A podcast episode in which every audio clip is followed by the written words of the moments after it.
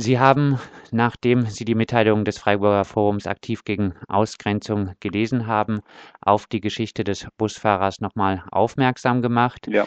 Dieser wurde nun entlassen. Mhm. Sind Sie nun froh, dass der Busfahrer entlassen wurde? Nee, nicht wirklich. Ich halte es auch für arbeitsrechtlich vermutlich ein bisschen schwierig, wobei anhand dessen, was jetzt an, an Presse verlautbart wurde von Eberhard, man davon ausgehen kann, dass sie nochmal das Gespräch mit ihm gesucht haben und er wohl nicht einsichtig war. Klingt mir so ein bisschen nach schriftlicher Abmahnung und, und dann äh, keine Änderungsaussage und dann frischlos entlassen. Aber froh bin ich da nicht drüber. Ich hätte es auch lieber anders gehabt. Ich wäre persönlich auch zufrieden gewesen, wenn von Eberhard man gehört hätte, wir haben mit dem Mann gesprochen, sowas kommt nicht mehr vor. Was natürlich an seiner Haltung nichts ändert, aber nach außen muss er sie dann nicht noch zeigen. Die ganze Meldung äh, hat für einiges Aufsehen gesorgt. Äh, die Badische Zeitung hat es aufgegriffen, mhm. auch die Süddeutsche Zeitung hat den Fall aufgegriffen später. Wie würden Sie die Reaktion zusammenfassen, die auch äh, Sie persönlich erreicht haben, nachdem Sie das Ganze nochmal öffentlich gemacht haben? Also ich habe einen rechten Shitstorm erlebt jetzt so ein bisschen die letzten paar Tage, vor allem bei mir im Blog explodierende äh, Besucherzahlen und eine ganze Reihe von Kommentaren, die ich dann auch letztendlich löschen musste, weil sie beleidigend mir gegenüber waren und, und unflätig und ich manche Aussagen auch einfach nicht stehen lassen kann. Und wenn ich zum zehnten Mal eben diese Verharmlosung dieser Thorsteiner T-Shirts gelesen hatte und, und ich als Denunziant beschimpft worden bin, dann räume ich in meinem eigenen Blog auf. Ich habe eine Postkarte gekriegt, die ich als ziemlich bedrohlich empfinde, anonym natürlich. Insgesamt lese ich eben und kriege auch im eigenen Umfeld hier sehr viel Zustimmung, dass ich das gemeldet habe. Ich finde, rechtsradikale Erkennungszeichen und Codes. Das geht in der Öffentlichkeit nicht und das muss man ansprechen, so wie man sich auch gegen Pegida-Demos auf die Straße stellt, was ich ja selbstverständlich auch schon tun, dreiviertel Jahr. Für mich das Gleiche. Herr Rupp, jetzt will man einem Nazi, dessen historische Vorbilder Roma komplett auslöschen wollten, natürlich nicht gönnen, Roma zu ihrer Abschiebung zu fahren. Trotzdem die Frage, ist jetzt irgendetwas gewonnen, wenn Abschiebungen von Personen durchgeführt werden, die neutrale Kleidung tragen? Nee, das auf keinen Fall. Also ich setze mich ja jetzt schon lange auch innerhalb der Grünen äh, dafür ein, dass das aufhört, aber ich bin da in Baden-Württemberg auf relativ einsamen Posten. Es gibt natürlich einige Leute, die das ähnlich sehen, aber insgesamt ist die Mehrheit hier in Baden-Württemberg auch bei den Grünen in der Frage Abschiebung von Roma, wobei Roma gar nicht äh, thematisiert wird bei uns, sondern da geht es halt ähnlich wie es der allgemeine Sprachgebrauch ist. Balkan, da sind wir halt in der Minderheit. Ja. Auch nach dem Asylkompromiss letzten Jahres, der zwar auch hart kritisiert wurde, aber in Baden-Württemberg dann doch eher in der Mitgliedschaft, denke ich, Zustimmung erfahren hat weil man ja angebliche Verbesserungen für die anderen erreicht hat.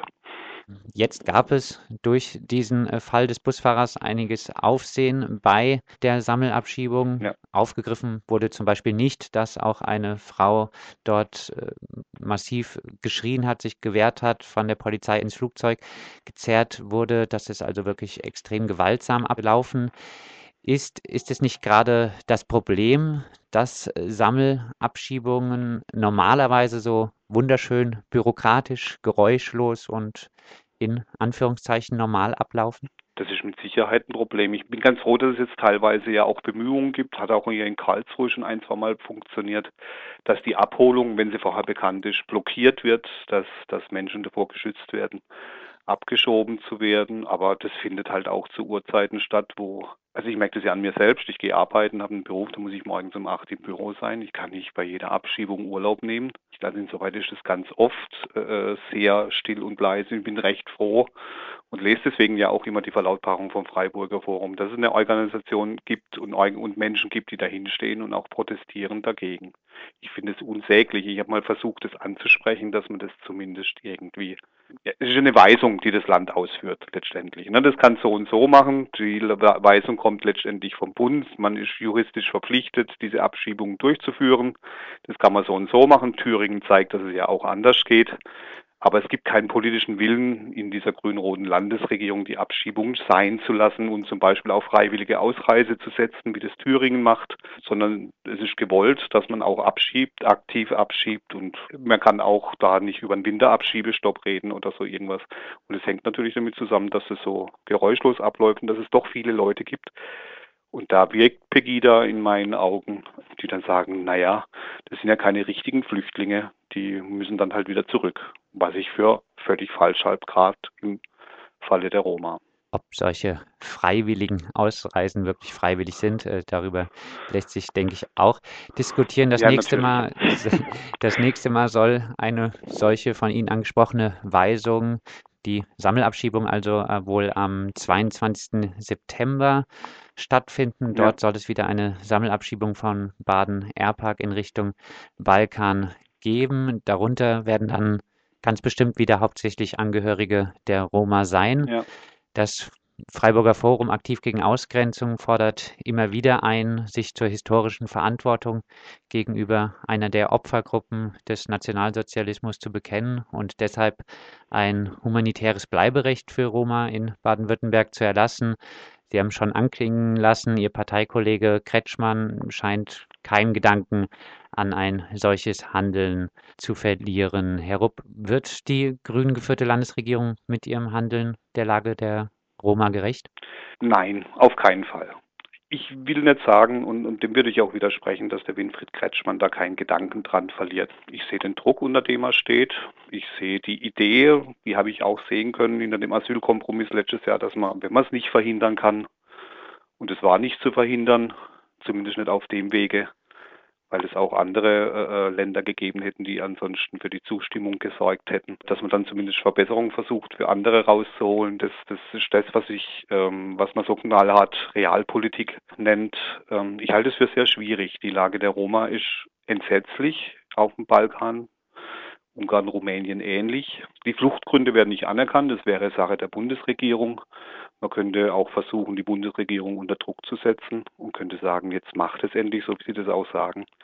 Übernehmt endlich mal Verantwortung für das, was in Roma geschieht. Da genügt der Staatsvertrag, der das Land Baden-Württemberg mit Ihnen abgeschlossen hat, ja auch nicht aus in meinen Augen. Und das ist eigentlich das, das Allerfurchtbarste, was überhaupt passieren kann was da jetzt die ganze Zeit passiert. Dass man genau die Verfolgungsgründe und die Fluchtgründe, die, die systematische Diskriminierung, der Rassismus, der gegenüber den Roma herrscht dort unten, dass man das nicht anerkennt als Fluchtgrund und die Leute dorthin ins Elend wieder zurückschickt, wie das ja auch mit der Familie Ametovic äh, passiert ist, was ja im Grunde genommen völlig unerträglich ist.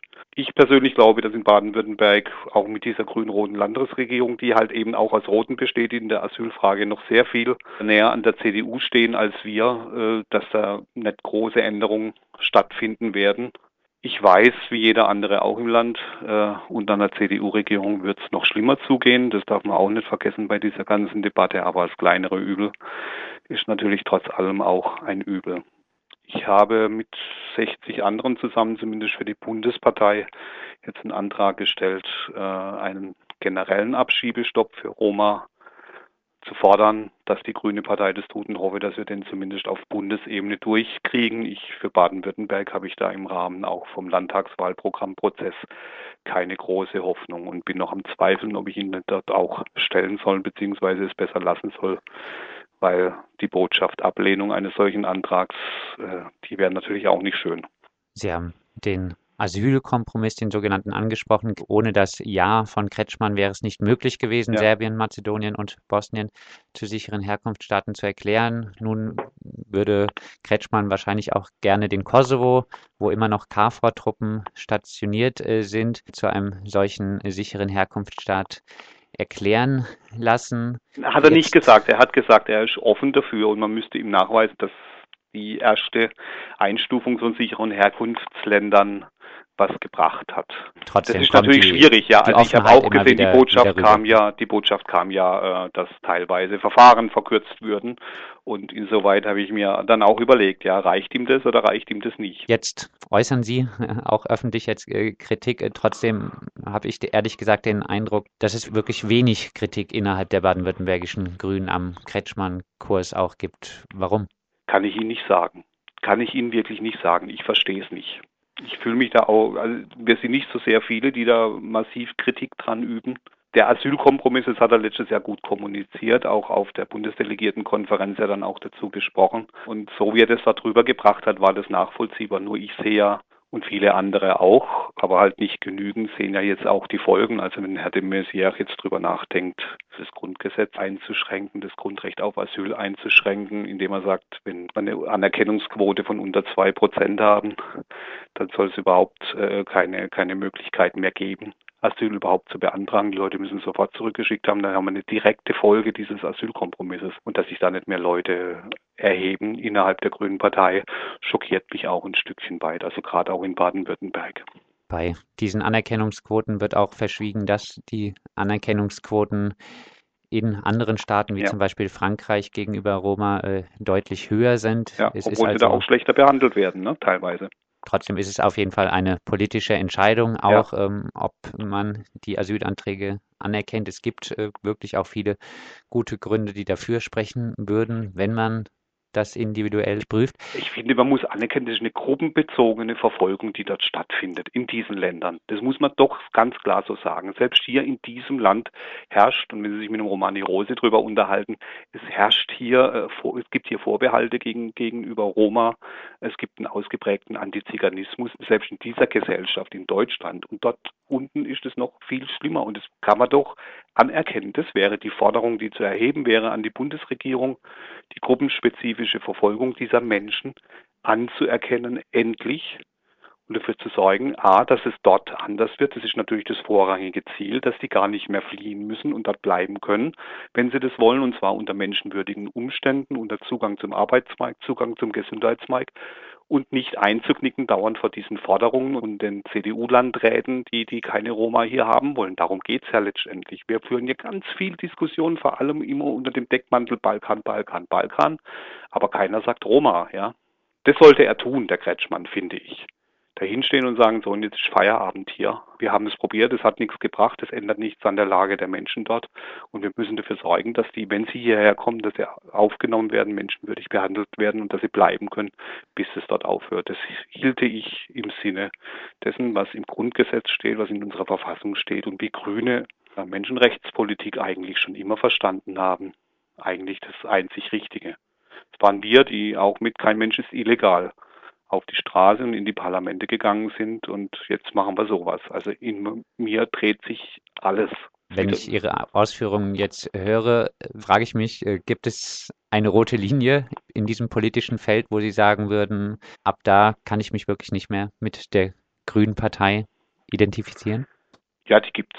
Natürlich gibt's die. Und äh, ich bin da an manchen Punkten auch schon ein Stückchen, es gibt ja noch andere Themenfelder, ja, wo ich ähnliche Probleme habe, wo es mich umtreibt, ja, was, was ist das noch, was hat es hier letztendlich damit zu tun, wofür die Grünen mal angetreten sind. Ich hader seit gut einem Dreivierteljahr, ja, wo ich auch im Hinblick auf Vorwahlkampf und äh, Richtlinien und äh, Ziele feststelle, dass es sich verändert und ein Stückchen weit eben gerade in der Flüchtlingspolitik die Republik insgesamt sich nach rechts schiebt. Also ich hätte nie geglaubt, dass 25.000 Menschen in, in Dresden es schaffen, die ganze Republik nach rechts zu drücken, beziehungsweise diesen Rassismus wieder so herauszuholen, der da ist, dieser latente und dass ich heute äh, über ein Dreivierteljahr in Karlsruhe äh, gegen eine Pegida-Bewegung auf die Straße gehen muss und mit mir zusammen ganz wenige Bürgerliche stehen und sonst nur Antifa, die sonst immer beschimpft wird als Gewalttäter. Die Antifa, die Antifa ist diejenige, die den Rechtsstaat verteidigt im Moment gegen diese Rassisten, die sich wieder auf die Straße trauen. Schlimm hätte ich nicht gedacht, dass es nochmal so passiert. Vielleicht abschließend haben Sie Hoffnung darauf, dass sich äh, der Kurs der baden-württembergischen Grünen gegen Roma-Flüchtlinge auch im Hinblick jetzt auf die Landtagswahl vielleicht äh, nochmal ändern wird? Nee, gerade im Hinblick auf die Landtagswahl nicht. Sie sehen ja, wie viel Druck da kommt von Seiten der CDU. Bis hin hier der Landrat in Karlsruhe, Schnaudigl, ja, der dann verlangt, dass die, diese drei Staaten zu sicheren Herkunftsländern auch noch erklärt werden. Da, ja, da läuft ja eine Kampagne parallel von der CDU und die läuft, und das darf man nicht vergessen in Baden-Württemberg, das gehört auch zu der Wahrheit dazu. Wir leben in einem schwarzen Land, in dem viele, viele solche Funktionen und Posten vergeben sind und Mandate an, an, an schwarze CDUler und die sind da teilweise schlicht und ergreifend auf Kurs und machen auf der Ebene Druck. Das darf man auch nicht vergessen, dem Stand zu halten. Ist nicht so einfach, aber ich finde, in solchen Fragen kann man nicht einknicken, da muss man stehen. Und wenn es daran hängt, dann weiß ich auch gar nicht, ob ich weiterhin dieses Land regieren wollte. Das sagt Jörg Rupp, Grünpolitiker aus Malsch und Mitglied des erweiterten Landesvorstands der baden-württembergischen Grünen.